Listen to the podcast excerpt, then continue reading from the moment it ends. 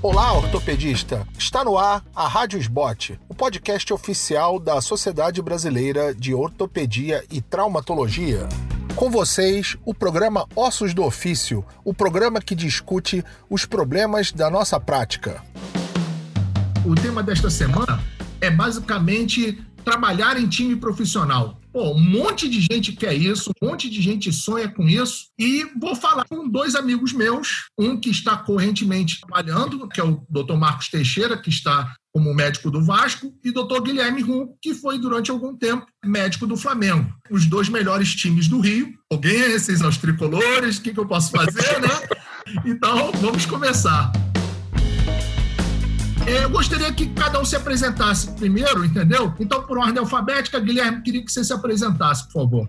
Bom dia a todos, obrigado, Nelson, pelo convite aí pela entrevista. Acho que vai ser um bate-papo legal. Então, eu sou o Guilherme Munco, eu sou ortopedista. Eu, na verdade, me formei em 2007 na UERJ, fiz a minha rede em São Paulo, na Santa Casa de São Paulo, no período de 2008 a 2010. E trabalhei é, um tempo lá em São Paulo, no Corinthians, no Esporte Clube Corinthians Paulista na verdade, de 2011 até o meio de 2014.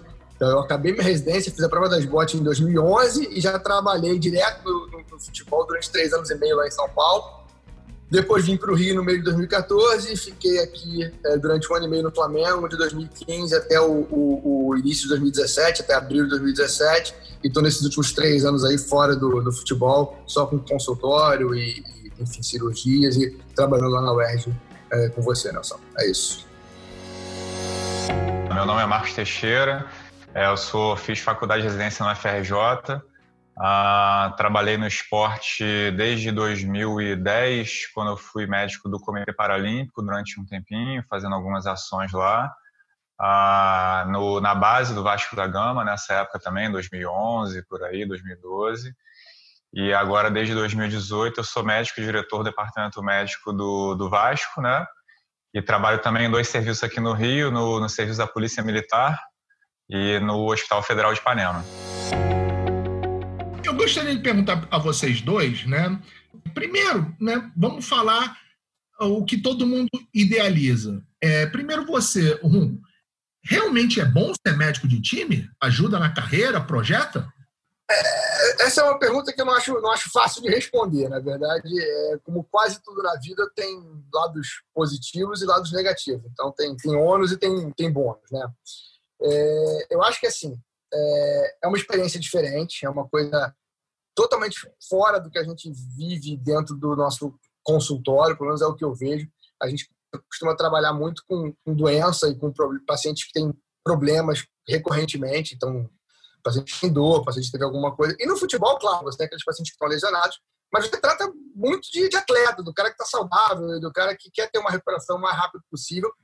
Há exceções, há os famosos chinelinhos aí, que a gente também já ouviu falar e conhece vários. Mas a maioria das vezes o atleta quer ficar bom, quer voltar a jogar, quer voltar a trabalhar. Então é uma experiência um pouco diferente do que a gente está acostumado a, a, viver. Então, uh, acho que é uma coisa positiva. Óbvio que tem uma exposição é, grande em termos de mídia, e isso tem o lado positivo, né, que é o, a exposição do teu trabalho, quando dá certo, é muito boa, mas isso também gera uma pressão muito grande, e isso também tem o um lado negativo de quando você não tem um, um resultado tão bom, um, enfim, um tratamento satisfatório de determinado atleta, isso também fica é, é, é, mais divulgado. Então, eu acho que a gente tem que ter essas duas sessões.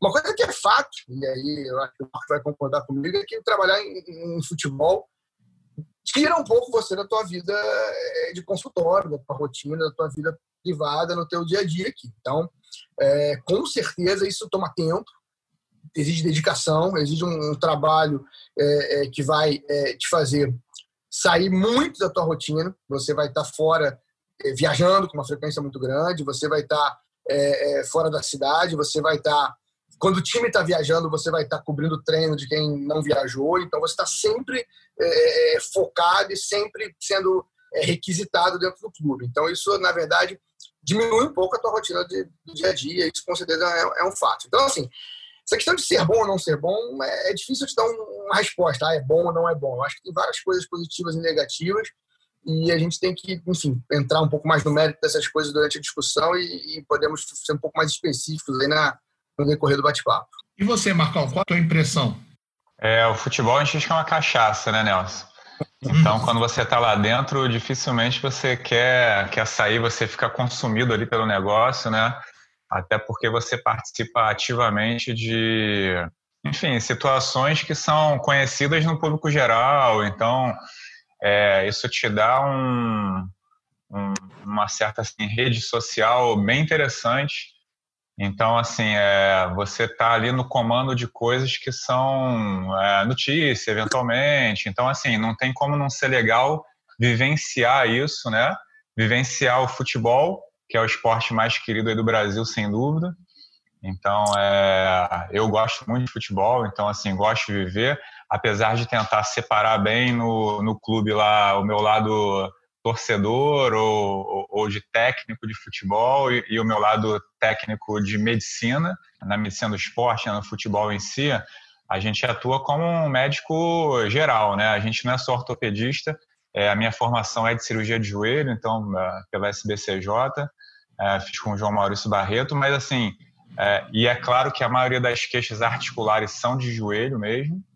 Agora, sem dúvida nenhuma, a nossa maior atuação ali é, falando em lesões, é de lesões musculares, mas a minha, a, a, minha opinião é que a sua maior atuação ali dentro do futebol ela é quase como um gestor de pessoas, é conciliador entre, enfim, entre médicos, entre os profissionais de saúde que estão ali trabalhando contigo, entre os jogadores, é, fazer esse link com a comissão. Então, assim, isso é muito legal. Eu gosto desse tipo de, de papel, então acho que por isso eu acho muito legal.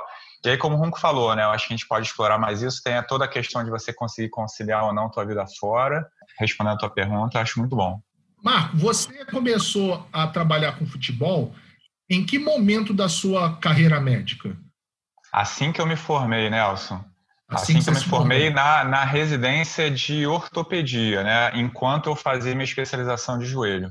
Você também, né, Runco? É a mesma coisa, eu acabei a SBOT, fiz a prova da SBOT e logo em seguida já estava trabalhando também com, com esporte diretamente. Repara que a nossa formação, né, Nelson, a minha, tanto com a do Guilherme, ela, ela veio pela ortopedia e cirurgia de joelho, né? Sim. Mas não é uma obrigação, pelo contrário, existe até especialização em medicina do esporte e tal, mas a gente vê que a grande maioria, pelo menos dos que eu conheço, que trabalham no campo ali, são ortopedistas e na grande maioria especialistas em joelho, né? Não sei Aliás, nós três somos especialistas. É, exatamente. Então esse negócio está meio enviesado aqui, né? Não? Tá muito. Né?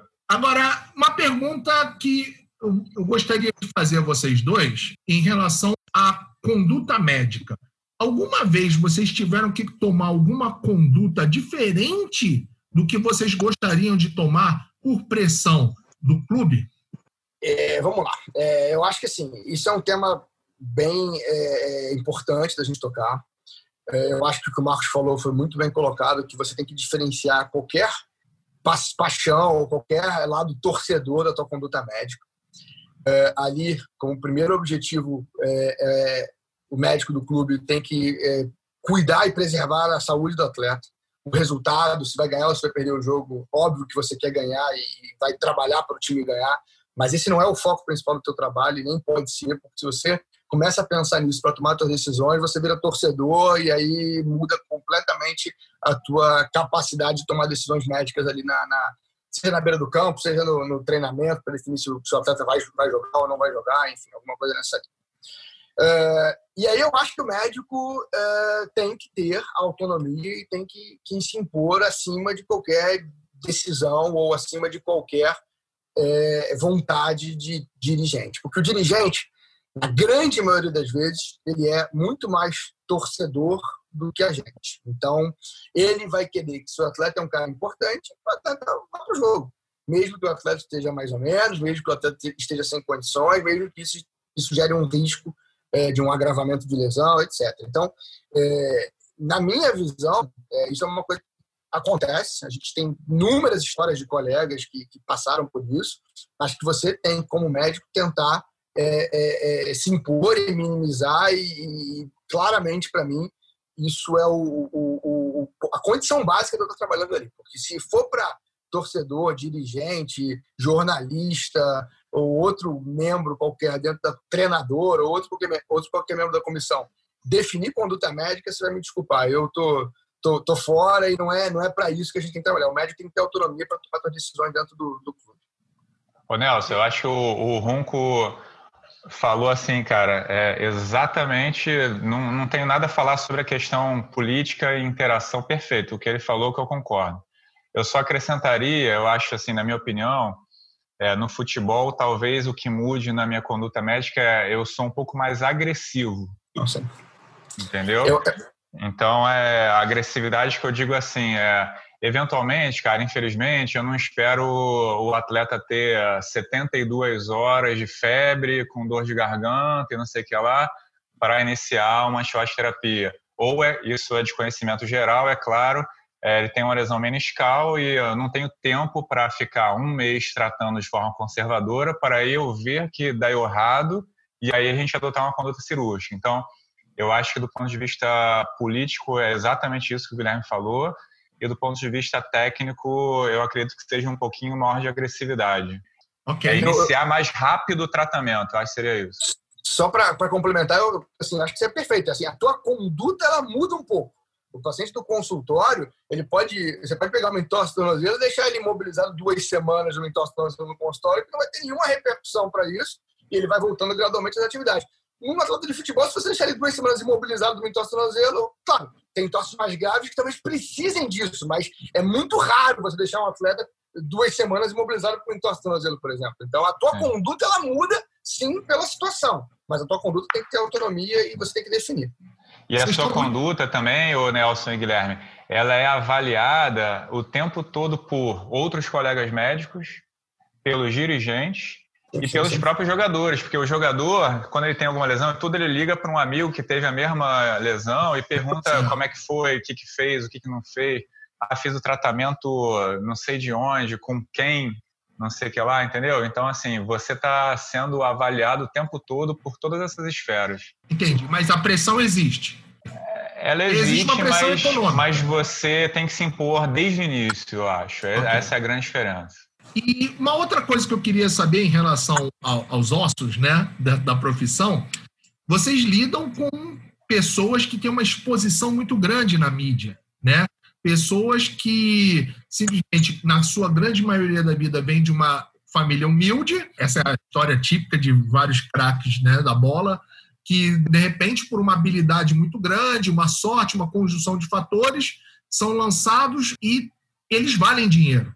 Né? Eles valem dinheiro para o clube, eles valem dinheiro para o empresário, eles valem dinheiro para si mesmo. E essa pressão e essa própria pressão do paciente, o próprio paciente atleta de alto nível, famoso, entendeu? Que está para ser uhum. mudar de clube, está tá sendo negociado, o quanto isso interfere do tipo assim, não estou falando mudar a conduta, mas o quanto tem essa pressão em cima de vocês?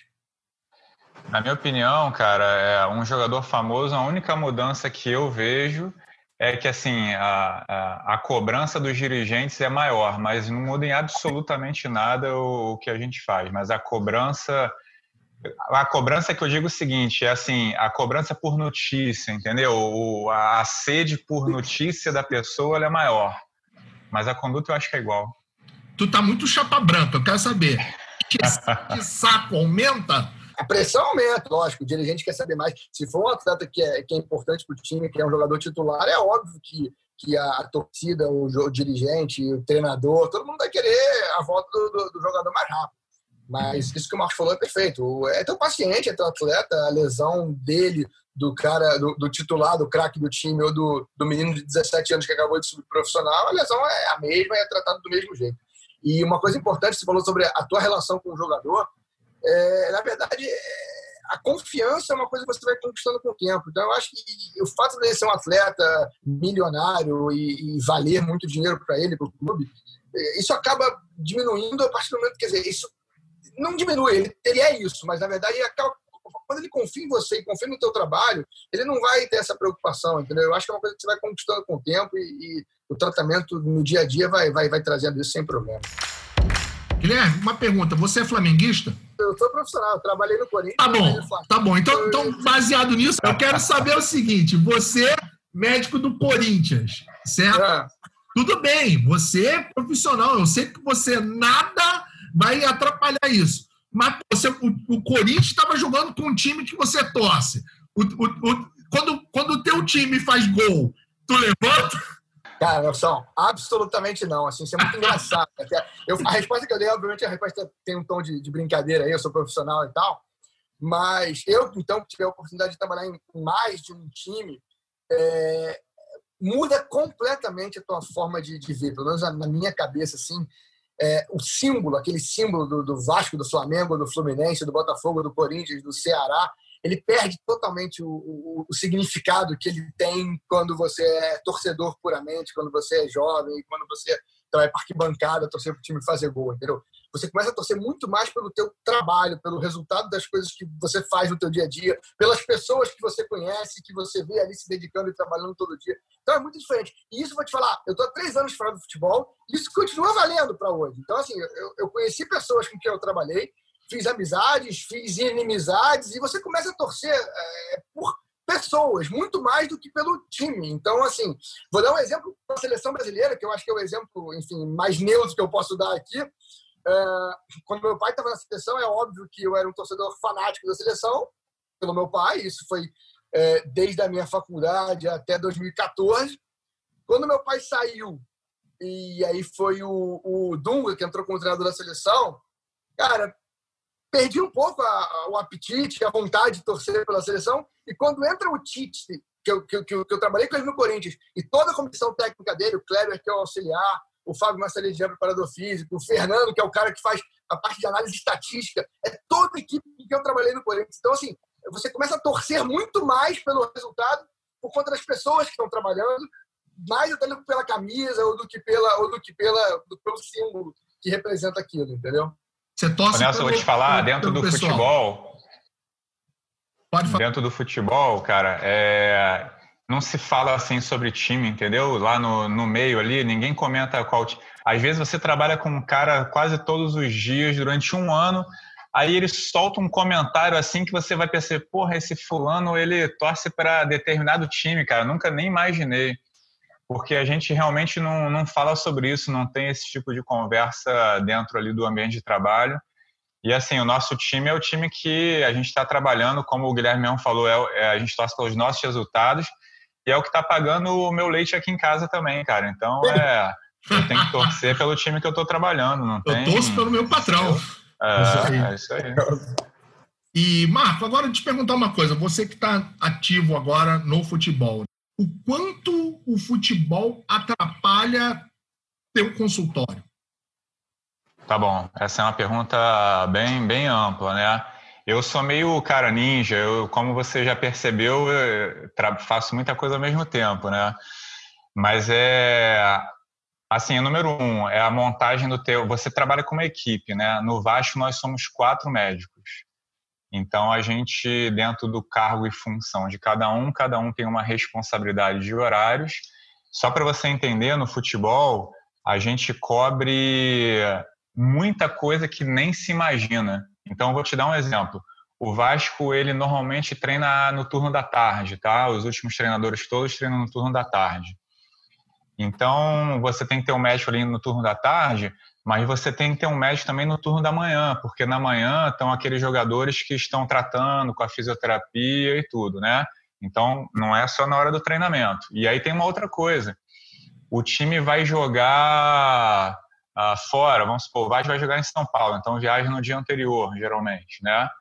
É, no dia do jogo, tem treino também para o, os, não, os que não viajaram, os que não foram relacionados, eles também treinam no CT.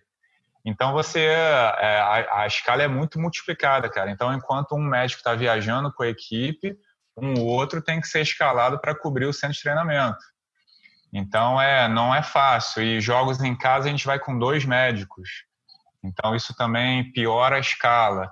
Então assim é, tem que ter uma equipe muito legal. Isso graças a Deus lá no Vasco a gente conseguiu é, ter um grupo de quatro médicos sensacionais que se entendem muito bem e a gente monta uma escala quase que no mês para poder você já programar eventualmente a viagem, programar as cirurgias que você vai deixar de marcar, o que você vai poder marcar. Só que o futebol ainda tem uma outra coisa. É, a CBF, ou enfim, a FERJ, você não sabe a data exata do jogo muito à frente. Você sabe mais ou menos uns quatro jogos à frente. Então, o jogo pode ser sábado ou domingo. É, eventualmente, ele pode ser, já aconteceu, de ser ou sexta, ou sábado, domingo, ou segunda. E aí você vai saber isso umas duas semanas antes. Então, assim, e, e, outra coisa, você não sabe o horário, às vezes, você não sabe qual vai ser o campo. Aqui no Rio a gente tem mais, tem várias possibilidades de estádio, né? Então, tudo isso faz a logística ser bastante complexa e você tem que ser muito organizado para isso não interferir tanto, que é óbvio que interfere, mas não interferir tanto nos seus horários. Agora, o que eu percebo é, o paciente, sabendo que você trabalha em clube de futebol, tem, claro, uma complacência para esse tipo de é, adiamento de consulta, etc. Né? E Guilherme, na tua vida profissional, como é que foi encaixar o, o, o trabalho de médico de clube com o, o, consultório? Eu acho o seguinte, eu acho que a primeira coisa é isso que o Marco colocou, que é fundamental, divisão de tarefas. Eu nunca trabalhei em quatro médicos, isso eu acho que faz uma diferença significativa. Eu trabalhei em três, no Corinthians e no Flamengo, e teve uma época no Corinthians que eu trabalhei em dois. Eu acho que assim, ele pode até é, dar a opinião dele depois, mas a, rotina de um clube de futebol em dois médicos é, é, é totalmente é, é, incompatível com a tua vida fora é, do consultório. Porque isso que ele falou, quando um está viajando, o outro está aqui cobrindo. E aí alguém tem que viajar e alguém tem que cobrir. Então, na verdade, você fica à disposição do clube muito, muito tempo e atrapalha demais. Então, eu acho que no mínimo três, idealmente quatro, é uma divisão mais factível para você é é, é, é, é, tocar. Outra coisa que eu acho interessante que ele falou sobre essas atividades, as pessoas também imaginam que um jogo quatro horas da tarde no Maracanã, por exemplo, você chega no Maracanã três e meia e sai seis e meia. Isso é totalmente fora da realidade. Né? O jogo é de quatro às seis, só que você chega na concentração onze e meia da manhã para almoçar, sai de casa, portanto, 10 e meia, 11 horas, dependendo de onde você morar. É, almoça com, com, os atletas meio-dia, que no jogo às quatro é o padrão de horário de almoço, sai no ônibus uma e meia, 15 para as duas, sai no ônibus da concentração, chega no estádio, tem toda a preparação, aquecimento, enfim, toda a pre preparação para o jogo. Acaba o jogo seis da tarde, você vai ficar no antidoping, uh, o jogador pode levar meia hora para urinar, pode levar três horas para urinar, então isso também é outra situação que às vezes você não sabe quanto tempo vai levar. E muitas vezes você sai do estádio num jogo que acabou às seis, oito, oito e meia, nove da noite, vai chegar em casa é. dez horas da noite. Então, você ficou de dez da manhã a dez da noite fora de casa com um jogo de quatro às seis. Essa é a realidade. Então, Isso quando alguém não é, se machuca e você ainda tem que ir no hospital depois, né? é, essa é a rotina, tá? Isso quando o jogo não é em volta redonda e acaba quarta-feira, meia-noite, em volta redonda. E você tem que esperar o cara acabar de urinar às duas da manhã, sai de volta redonda às duas e meia, vai chegar em casa quatro e qualquer coisa da manhã. É, é isso, não é? Não é nada diferente do que, do que eu estou colocando aqui, entendeu? Ou como já aconteceu comigo, o jogador se machucar, um TCE leve, por exemplo, que ele tem que ficar em observação no hospital, o time inteiro vai embora e você, você tinha passa... aquela tua programação para voltar bonitinho, você ia jantar, almoçar com a tua família no dia seguinte, e você fica, você e o jogador ficam. Não tem jeito. E, e, sem contar uma outra situação que hoje ela está um pouco menos frequente do que a gente costumava ver anteriormente, mas só para é, colocar um pouquinho mais desse impacto na tua vida no dia a dia. Uh, o time está numa fase ruim, perdeu três jogos seguidos, aí o treinador resolve que vai levar todo mundo para uma cidade do interior, fica duas semanas concentrado numa cidade do interior para fugir do ambiente de torcida, daquela confusão de imprensa, e alguém tem que ir junto. Então, assim, isso acontece da noite para Não, dia. e tem outra, Guilherme, quando você está, às vezes você tem um jogo longe, um outro jogo longe também a seguir, e aí, na véspera, você descobre que vão emendar as duas viagens. Ou seja, você não vai voltar para casa e vai para outro jogo. E aí, o outro médico vai para outro jogo. Você que vai para esse jogo vai emendar e vai ficar para o outro jogo direto e vai passar uma semana fora e voltar para casa. Que beleza. E muitas né? vezes, essas decisões, são, essas decisões às vezes estão em cima da hora mesmo. Você descobre assim, é. dois dias antes, você estava programado com consultório, com cirurgia e, e toca. Então, assim, só para dar minha opinião sobre a tua pergunta, Nelson, é, eu, eu, eu, eu, na verdade, é, tive uma, uma experiência, assim como o Marcos, de acabar a residência e já começar direto a trabalhar. E não tenho dúvida que isso teve um, um impacto na minha, na minha curva de aprendizado como cirurgião, no meu é, volume de pacientes, de cirurgias e tal. Também nesse meio tempo ainda mudei de cidade, então acabou impactando também um pouco nisso. Mas só para você ter uma ideia, eu acabei a residência em 2010, fiz a prova das botes em 2011 e só fui fazer a SBCJ, por exemplo, em 2016. Poderia ter feito 2012 ou 2014 e fiz só cinco anos depois da, da prova das botes. E certamente muito disso foi por conta da, da, da, rotina e da correria do futebol, que acaba te atrapalhando em algumas coisas do teu dia a dia. Então, eu acho que impacta, sim. Tem que fazer uma boa divisão, tem que ter uma equipe de trabalho coesa, que todo mundo se entenda e que você consiga é, é, fazer. Agora, principalmente na vida do cirurgião, que é a maioria dos médicos que trabalham em futebol, quem é cirurgião, efetivamente, eu acho que tem um impacto bem, bem razoável e você tem que ter uma distribuição adequada para não ter maiores problemas e não acabar atrapalhando. Porque foi o que você falou também, a gente conversou ontem, é, o médico de futebol, ele é uma coisa que é, não é eterna na tua vida, né? É uma coisa que pode ser temporária. A gente sabe que tem N, N fatores que, que influenciam, é, questões políticas, questões pessoais, isso tudo pode durar cinco anos, dez anos, 30 anos, ou pode durar seis meses. Então, você é difícil você também abrir mão da tua vida toda fora para trabalhar num clube, ficar seis meses, um ano e daqui a pouco você não tem o clube nem tua vida fora. Então, essa administração ela, ela tem que ser bem feita. E uma outra pergunta que eu queria fazer a vocês dois é que médico já é alvo da imprensa, né? Porque erro médico vende jornal pra cacete. Então, vocês ainda que já estão sob holofotes, né? Isso é mais ainda. A pressão de lidar com a imprensa né? E volta e meia, quando a gente. Isso fora do esporte, né? Volta e meia alguma coisa relatada errada na imprensa, né? Como vocês veem a cobertura médico, né, jornalística do, do futebol, né? Porque nem sempre o jornalista é bem assessorado. Volta e meia, vocês devem ler alguma groselha na, nas páginas desportivas, não? Queria que o Marcos comentasse isso primeiro. Tá bom. É, Nelson, até acho que pela minha função lá no Vasco atual, né, eu tenho, eu lido com a imprensa praticamente diariamente, né? Nem todos os médicos num clube falam com a imprensa, né? Ou falam o tempo todo com a imprensa, ou tem esse papel de falar com a imprensa. No meu caso, especificamente pela minha função atual, eu falo quase que diariamente, né? Então, assim, o que, que eu vejo, né? Principalmente em momentos de crise, quando o time está mal, é, lesão ou a, a, algum afastamento de jogador, vende muito. Vende muito. É, a notícia caça-clique certa, entendeu? Fulano de tal, teve uma lesão, aí vem 50 reportagens sobre isso de várias mídias, até porque hoje em dia não tem só a mídia é, tradicional, né? Você tem muitos blogs, você tem você tem hoje em dia plataformas do time que eles buscam ativamente notícias em vários blogs, Instagram, Twitter, etc., e jornais, e colocam tudo numa mesma plataforma que aí o usuário ele vai olhando todas as notícias, né? De minuto a minuto, praticamente, você tem lá no Vasco, existem várias, é, e você tem notícia quase que de minuto a minuto, porque ele vai buscando ativamente o robozinho e vai botando lá. Então, é, vende muito, muito, muito, muito. Ainda mais se você tem um jogador importante que está há muito tempo em função de determinada cirurgia ou lesão. É, quando tem uma calmaria de notícia do aspecto técnico ou, ou financeiro do clube, qualquer coisa, é certo, vai via a, aquele jogador que está machucado, eles vão botar uma matéria lá e aí realmente o, esse impacto ele é negativo. É, os jornais maiores, eles têm os setoristas, né, que são os jornalistas que trabalham ali quase que diariamente no clube. Eles fazem uma escala, trabalham diariamente no clube. Então, dos jornais maiores, eu conheço todos os setoristas, e aí me dá uma certa, entre aspas, proximidade para eu conseguir corrigir alguma notícia equivocada.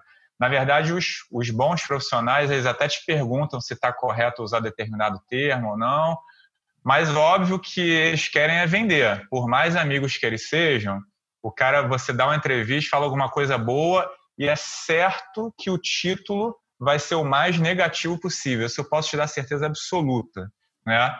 Mas assim, algum erro muito grave, tudo a gente consegue falar e eles corrigem. Mas assim, é, o título na notícia vai ser sempre depreciativo no que diz respeito à lesão do jogador, com certeza, porque é o que vende.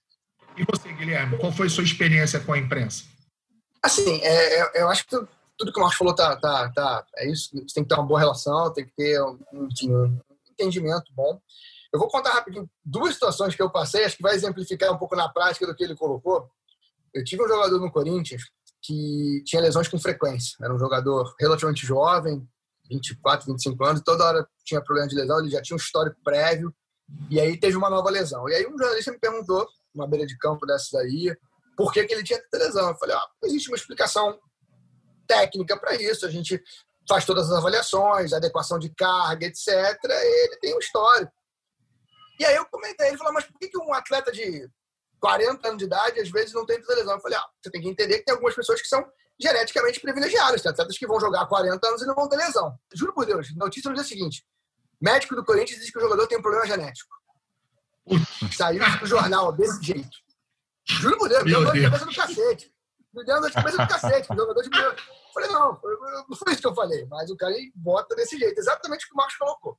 E uma outra situação foi um atleta que tinha luxado o ombro num treino de domingo, que era um treino que normalmente não tem imprensa, era um treino para poucos jogadores. Ele luxou o ombro no domingo e a gente reduziu na hora. E na segunda-feira, no horário do treino, ele foi fazer uma ressonância para avaliar, enfim, a, a, extensão da lesão e se tinha que operar, e se ia operar, etc. E tal. E aí, na segunda-feira, foi divulgado pelo assessor de imprensa do clube, direto para a imprensa, que o atleta tinha uma luxação de ombro e tinha de fazer um exame. E aí saiu na imprensa dizendo que o, o atleta tinha tido é, uma, uma lesão no ombro no domingo e fez uma ressonância na segunda que identificou uma luxação.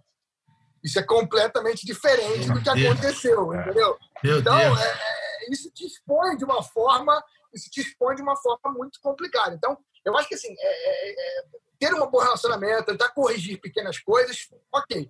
Mas também, assim, é, tem algumas coisinhas que vão sair que, que, que, você não tem como ficar corrigindo. Quantas e quantas vezes a gente já leu que o atleta teve uma lesão no músculo posterior da coxa, como se só existisse um músculo posterior da coxa. Então, assim, é. coisas que, que, não comprometem o teu trabalho, que também não vale a pena você ficar se importando. Agora, tem situações que, que realmente são é, é, mais graves e que comprometem o teu trabalho e que aí você tem que, que correr atrás para justificar e dizer que não foi aquilo que aconteceu, porque senão o teu nome está na imprensa e, e, é negativamente divulgado aí. Né? E, Marcos, uma, uma pergunta para você. É, obviamente, você e Guilherme lidam com atletas de alto desempenho, de alto rendimento. E volta e meia, uma das coisas que a gente tem que levar em conta é pelo menos na, na prática do, de consultório, eu que não lido com atleta de alto desempenho, é o quanto o paciente né, vai continuar praticando aquela prática desportiva, o quanto ele vai fazer, ou seja, basicamente o quanto vai ser a carreira dele. Né? Quanto o paciente né, ter. Assim, é muito difícil, provavelmente, vocês conseguirem avaliar o quanto de performance ele ainda vai ter, quantos anos, né? Quem souber isso deve, deve, ganhar um, um, Nobel, né? Provavelmente.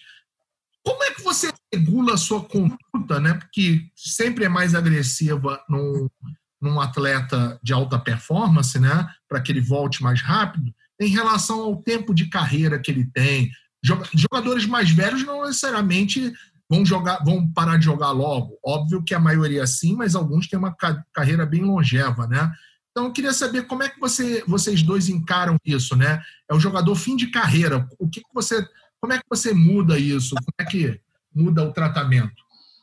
Tá bom. Então, é, acho que começando a falar, importante é o esporte de alto nível, de alta performance, ele está longe de ser saudável, né? Então, é uma coisa é performance, outra coisa é saúde. Eu acho que são termos muito diferentes, né? Então, é difícil as pessoas já... entenderem isso, não é? É, exatamente. Então a gente já espera que um, um, jogador de alta performance ele tenha uma carreira limitada para alta performance, certo? Então é isso é uma é um ponto bastante fundamental. O outro é o quanto ele se prepara e tem à disposição. Aí eu já estou falando de um paciente consultor ou, um, um atleta ali, né? O quanto ele tem condição de promover para ele protocolos preventivos, é, enfim, um acompanhamento quase que diário ou semanal, enfim, com profissionais que vão fazer com que ele tenha uma carreira mais longeva, né? Então, o que, que eu vejo no esporte, né? A gente tem o pessoal da preparação física principalmente da fisioterapia, eles fazem um trabalho sensacional. Então, assim, é muito difícil comparar um paciente de consultório normal com um atleta que tem a disponibilidade de, por exemplo, antes de praticar a atividade esportiva, ele fazer um protocolo preventivo, ele fazer uma ativação muscular, ele fazer um trabalho de mobilidade, aí depois ele faz a prática dele e depois ele faz o recovery, né? Então, enfim, é, a gente tem todos esses protocolos estipulados num clube de futebol, que é uma estrutura pô, milionária, né? Agora, uma pessoa que eventualmente não está colocada num clube de ponta, ou um paciente que seja aquele paciente que faz esporte frequentemente, mas que também não tem à disposição é, essas estruturas, realmente chega uma hora que fica um pouco difícil dele ficar no mesmo nível que ele estava habituado a ficar, né? Então, acho que tem que ter um pouquinho dessa consciência também do quanto ele quer investir nisso. Se ele quiser investir é, energia e, é claro, dinheiro nisso, ele consegue se manter muito tempo. Agora, se é um atleta ou um paciente né, que faz atividade física, mas não está disposto a investir nisso, e a idade vem chegando, a degeneração articular vem chegando, realmente, às vezes, fica um pouco difícil.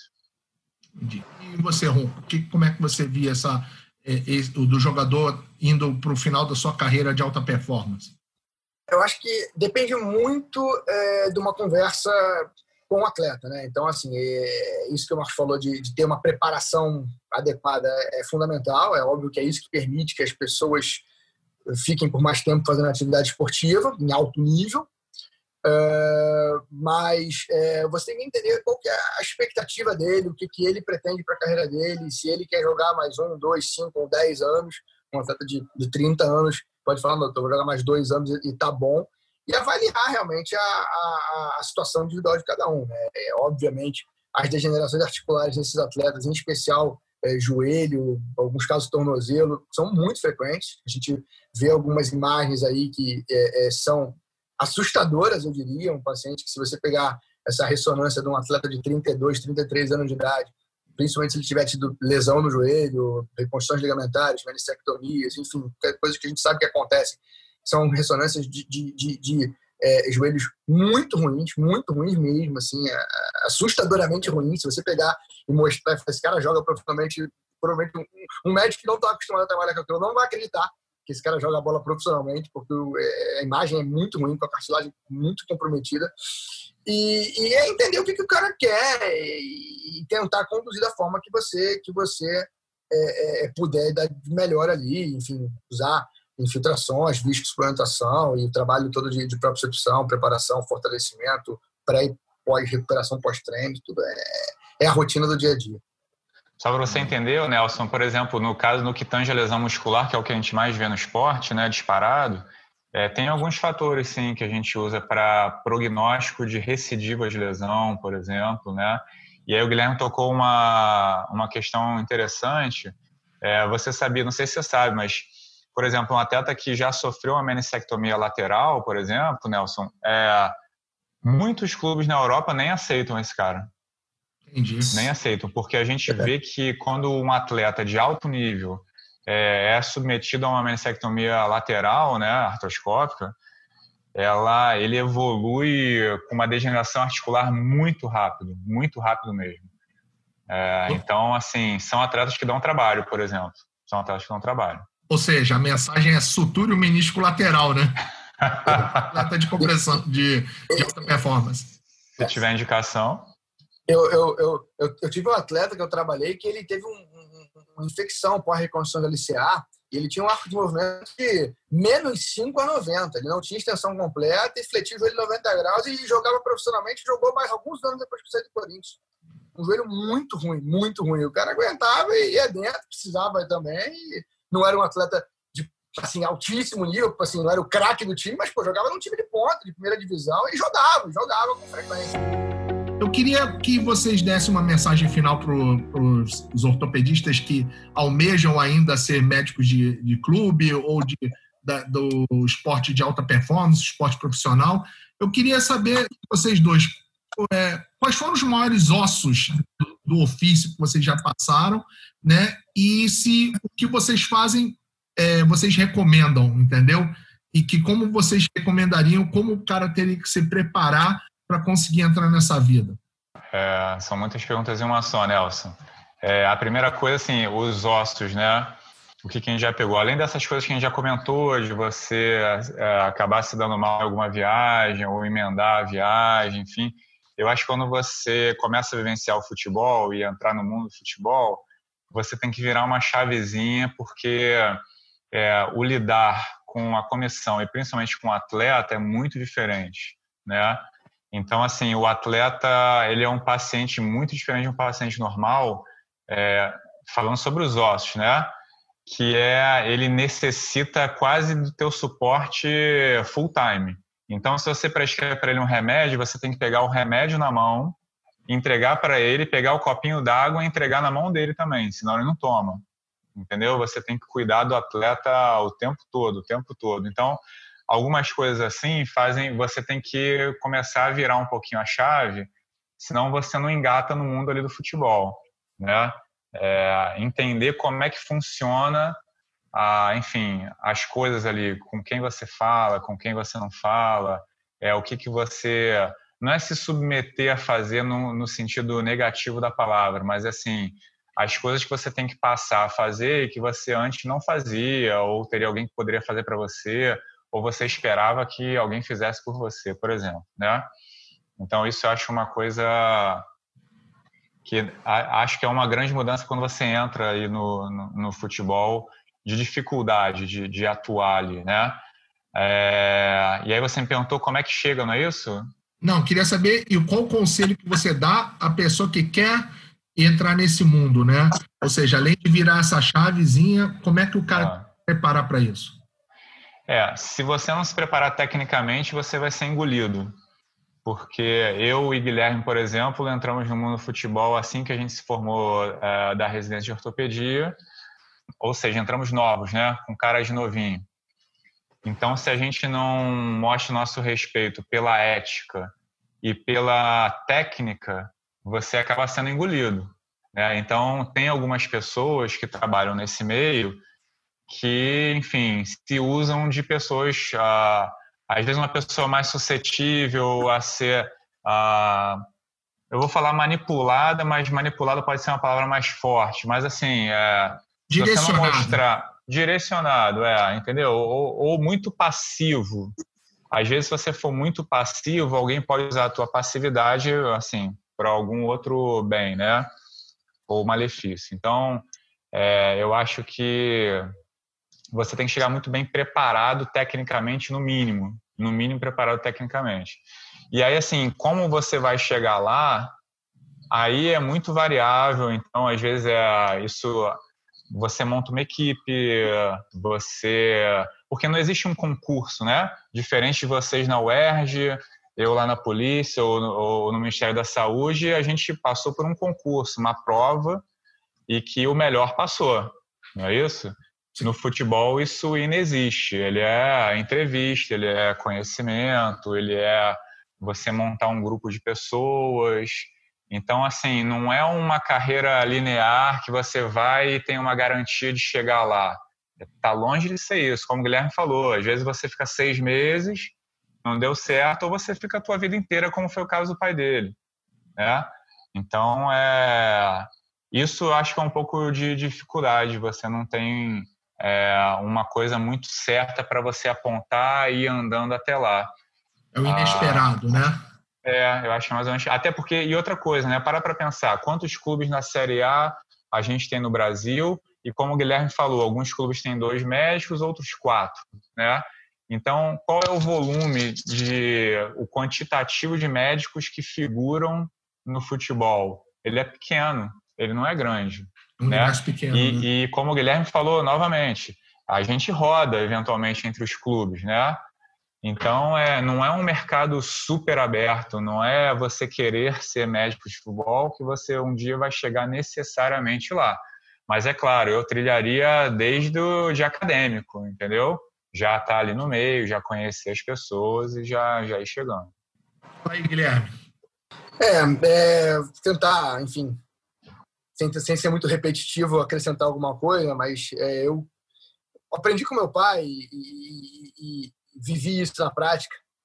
Que você falando sobre as dificuldades, sobre os ossos, né? Eu acho que assim a parte fácil de ser médico de futebol é fazer medicina. Então assim, diagnosticar, atender, tratar, é, pedir exame, eventualmente operar, isso é o habitual, isso é o que a gente faz na nossa vida, isso é o que a gente sabe fazer, o que a gente é treinado para fazer, o que a gente vai fazer no atleta ou no não atleta, e não é muito diferente, apesar da conduta do atleta ser um pouquinho mais agressiva, mas não é absurdamente diferente.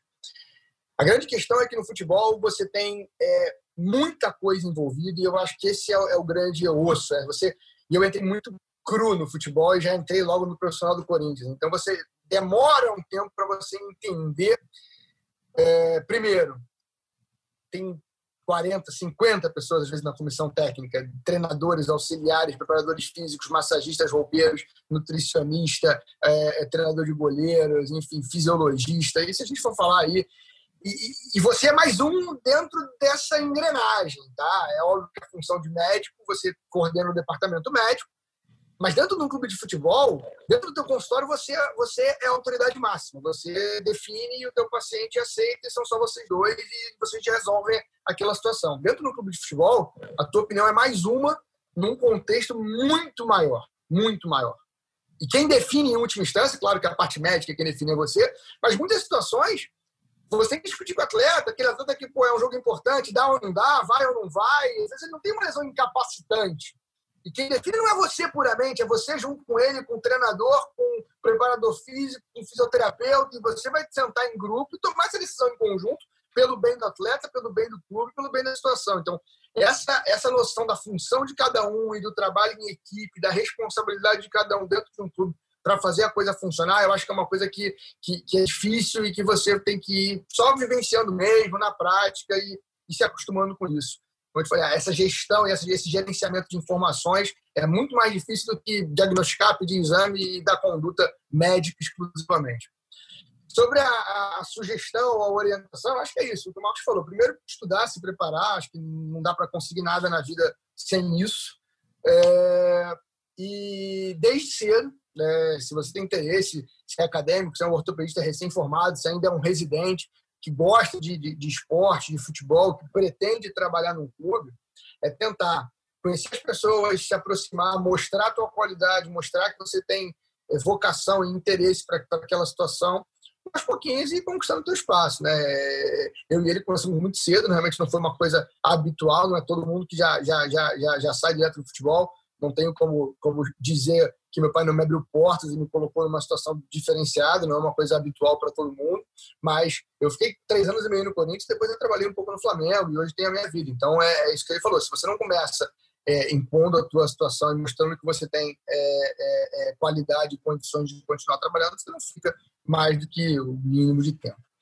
E uma, só para terminar também concordando com ele, muito dessa questão do perfil. Eu acho que é, essa questão do perfil do médico, é, essa passividade dentro do futebol, ela, ela, ela morre. Então, isso é uma coisa que, quando você está numa equipe de, de, futebol, dentro de um clube, você tem que é, é, mostrar com atitudes que você trabalha e o que você faz é, é bem feito. Vou te dar uma situação aqui. O médico de futebol não, é, não é só médico. Vou te, te colocar algumas coisas. Muito de história do meu pai.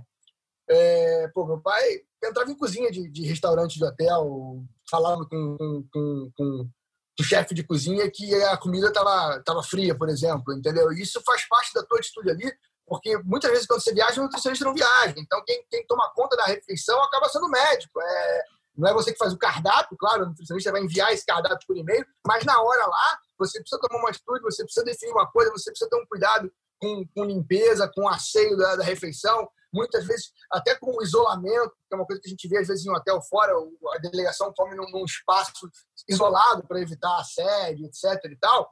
É, às vezes o espaço não está isolado e você tem que tomar essas atitudes para resolver essas coisas. Isso tudo foge completamente à função médica, estritamente, mas dentro do clube de futebol é, é, você vai, vai, vai, vai precisar passar por essas situações e vai se ver diante de situações que você vai ter que tomar uma atitude para resolver. E se você não toma, se você acaba sendo passivo nessas situações, você enfim, acaba sendo visto como um não tão competente ou não tão qualificado para estar ali e acaba não, não durando muito tempo. Então, esse tipo de atitude às vezes é importante para conquistar. E, e só para terminar, isso que o Marcos falou, é, você não é ortopedista ali dentro. Eu sou ortopedista, vocês dois são ortopedistas, mas ali dentro você é médico.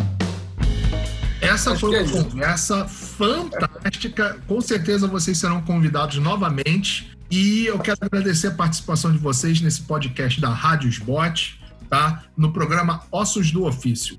A todos, muito obrigado.